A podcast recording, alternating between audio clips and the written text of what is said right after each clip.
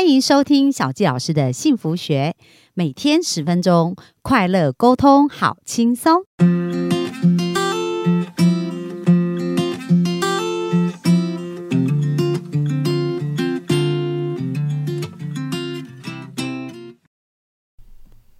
欢迎收听小纪老师的幸福学。那我们非常开心，今天又在空中跟大家见面喽。那今天呢，是我们跟淑珍聊的第五天了。大家有没有觉得前四天真的收获满满呢？那今天呢，我们要聊什么主题呢？那小纪老师本身也非常的期待哦。那我们就把时间交给我们的淑珍。大家好，很高兴跟大家一起来聊妈妈经哈。嗯，我觉得。尊重孩子的差异很重要，就说妈妈不要拿自己的孩子跟别人比，即使是家里同样的兄弟姐妹，也不要拿来互比。因为我自己觉得，我小时候其实就是被比较，对，常常被拿来跟我妹妹比。我妹妹比我小三岁，我妹妹长得比我漂亮很多，而且我妹妹是那种聪明机灵、口才很好的那种，这种应该很得长辈缘，对不对？对，所以从小。每每次两个一带出去，那人家说啊，这个妹妹比较漂亮哦。我相信大人都是无心的，对。可是听在这个比较丑的这个姐姐身上，你就会觉得哦，你没有妹妹漂亮，所以你就越没有自信。所以有时候以前我都会躲在我妈妈后面。那因为我妹妹比较漂亮啊，人家都夸妹妹漂亮啊，所以她就觉得很有自信，展现自己这样。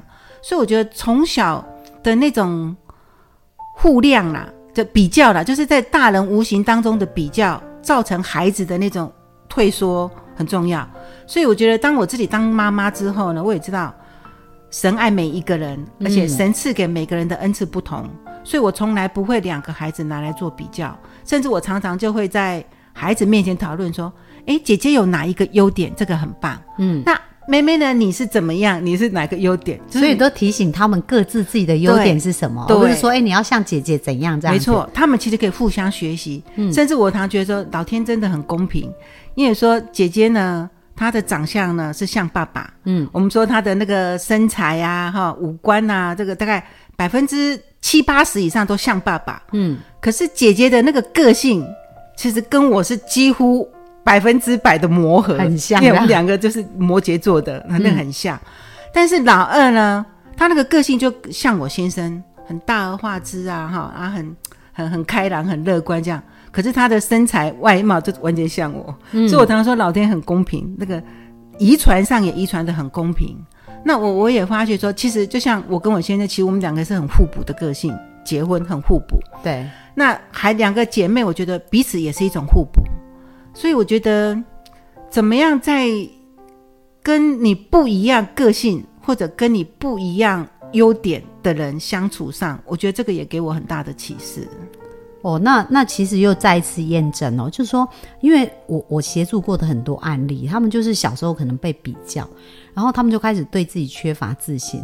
那后来他们又把这个放在在孩子身上，也有蛮多这样，因为他没有自信嘛，所以他就会比较权威，或者是想要透过一些掌控来表达自己的自信。那我觉得淑珍很棒，就是他在不断的一个过程当中去醒思，就是说，哎，我不喜欢这样子被比较，所以他就想，他又想了另外一个方法，哎，我怎么做才可以让孩子觉得他们都是特别的？对，对不对？那你怎么会有这种想法，觉得说，哎，每个人都是特别的呢？嗯，你说有怎么想法哦？真的是你你你没有做功课，或者是没有认真去评估啦。对。但是我觉得每一个父母，当你真正爱孩子，我觉得你就会有灵感。对，会有灵感。而且我我我真的从我自己对孩子的那个爱的过程当中，我才能够慢慢的体会跟完全理解。神是怎么爱我的？嗯，我能够体会。对，所以当你当了妈妈之后，你从从从一个婴幼儿，你开始喂他喝奶、换尿布，那个过程当中，你是那么自然而然、无私的、全然的在爱他，在付出的时候，我就会想到说：哦，神其实对我们也是这样。嗯，所以因为我们有受到神的爱，我们有被神包容、宽恕，神也没有因为我们的软弱、我们的的的错误就就拒绝我们。所以我觉得很自然而然，我也会好像你就会学用这个方法去面对孩子。嗯，我我觉得真爱应该就是这样吧。哎、真的哎，因为其实刚刚淑珍有讲到一个非常重要，就是爱里面是有包容，而且有接纳。对，那自己先被包容跟接纳，所以理解说，呃，这种包容跟接纳，所以是在教会，我也是哦，因为我在十七岁还没有加入教会之前，我小时候成长的家庭环境也比较波折跟挑战一些，所以很多时候我要自己对话。然后有时候我们自己在负面的一个情绪或环境下对话，可能不见得会是一个最正确的对话。所以我以前也常想说，哦，我的生命就是我要靠我自己啊，然后我要很独立，我要不可以哭，我要很勇敢这样子。但是有时候这么硬，其实也是很辛苦啊。对，那我在十七岁加入教会的时候，那我觉得那也是我一辈这一辈子第一次感受到，好像我自己被捧在手心上疼的那种感觉。那当你可以感受到这种被爱感觉，你才有能力付出这种爱啊，没错，对不对？因为我们缺乏的东西是很难给出去的嘛。对，特别是在我刚接触福音、接触到传教士，他们教导我们说，我们都是神的孩子。那时候我真的有觉得，自己突然好高贵，贵，对对对对对，自己的生命突然觉得哇，好高贵的那种感觉，你就会开始很重视自己，你不会再专注在自己的缺点上、弱点上，你要要时时记得自己的身份，我是神的女儿。嗯，所以真的要鼓励在座就是呃头很大的这些 爸爸妈妈，因为很多人会觉得孩子哦，像我听淑珍就觉得他孩子是在报恩的，你知道，因为他就觉得跟孩子在一起很快乐。可是有一些父母会说哦，孩子是在要债的 要债的。我听过很多人是这样说，那你觉得你对这事有什么看法呢？嗯、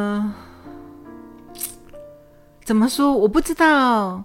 其实你讲的这个报恩呢，有有一次很好笑的是，我有一个同事，因为以前我们做业绩嘛，那压力都很大。我有另外一个同事呢，他因为不是基督徒，那他的模式就是很喜欢去问那种师姐啊，会会有一些特异功能，能够算帮人家算命那一种的。对对对，那有一次我就很好玩，好奇，我就跟着他去这样子。那他他算完了，那想说啊，那你有没有什么要问的哈？那其实我是跟去看热热闹的。啊，已经到那边的，啊，我就好、啊，那我就顺便问。那他那种问的话，就说你你你写出那个名字，好，然后他就可以讲出说啊，这个人跟怎么样他互怎么样。动怎样对对对对对。那那时候当然当妈妈的，当然最关心的就是自己的孩子嘛。我记得那一年应该是。呃，老大要考大学，然后老二要考高中吧。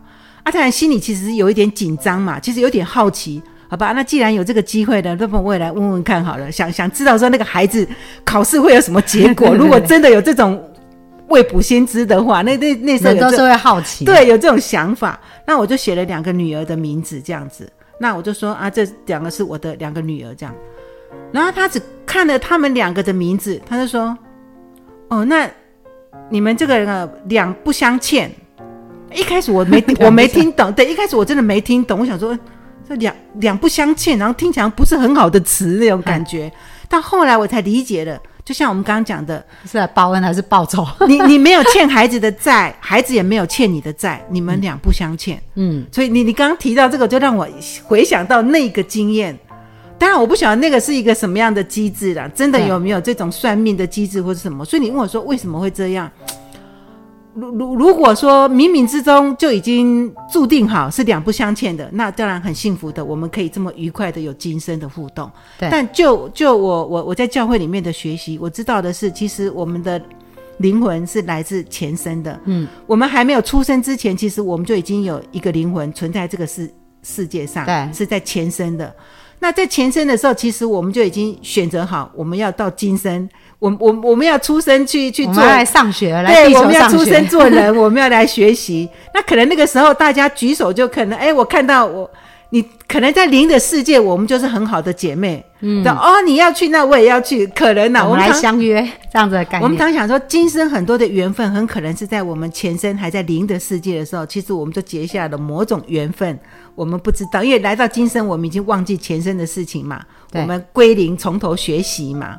那所以可能是这样吧，我觉得可能是在前生，我们就是一个呃很很互动、很很要好的的的灵魂的，所以今生有有这样的福气，可以在一起当母女，然后再一次的共度共学，像他们佛教讲说共修嘛，嗯今生在共修，那互相在学习，然后成就今生美好的的的经验，这样子。嗯，那其实哈、我觉得很很喜欢呃，淑珍在这一个礼拜跟我们的分享，她讲到说，呃，像这边有讲到尊重孩子的差异，那真的很多人在被比较的时候，他真的都非常的痛苦。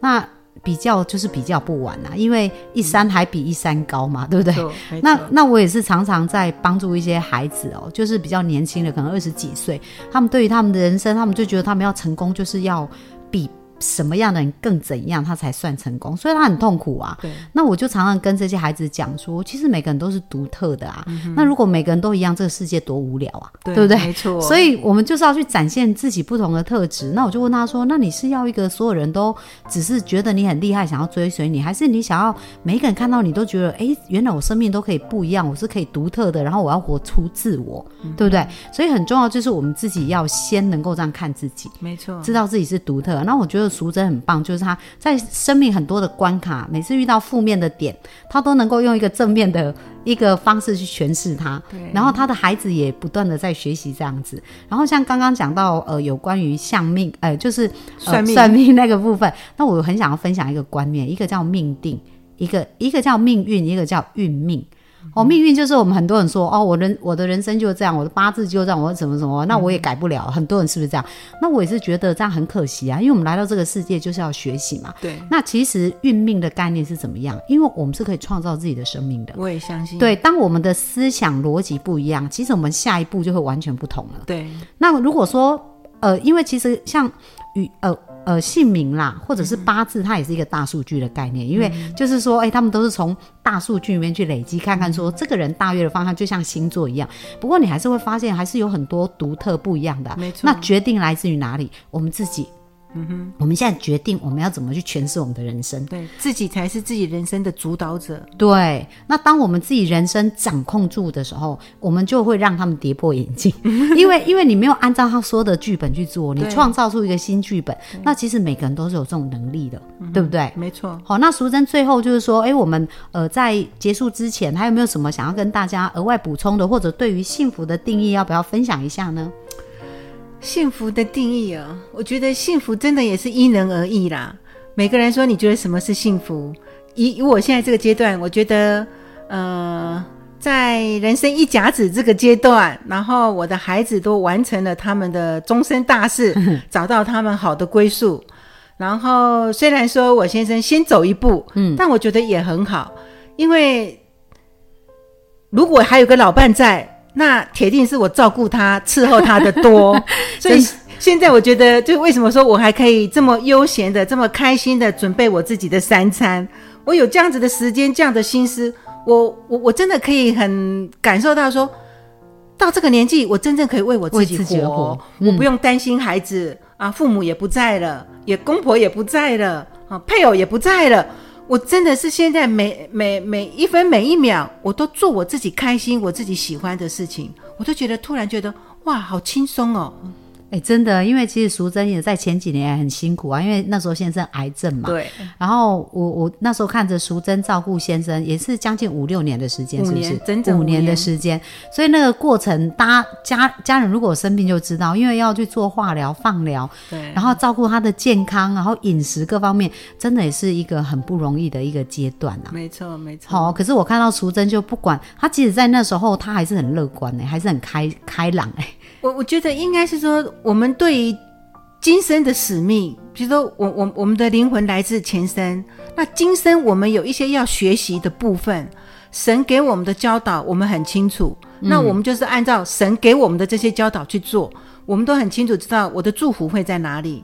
我如果想要拥有什么祝福，那我必须付出什么样的努力跟学习。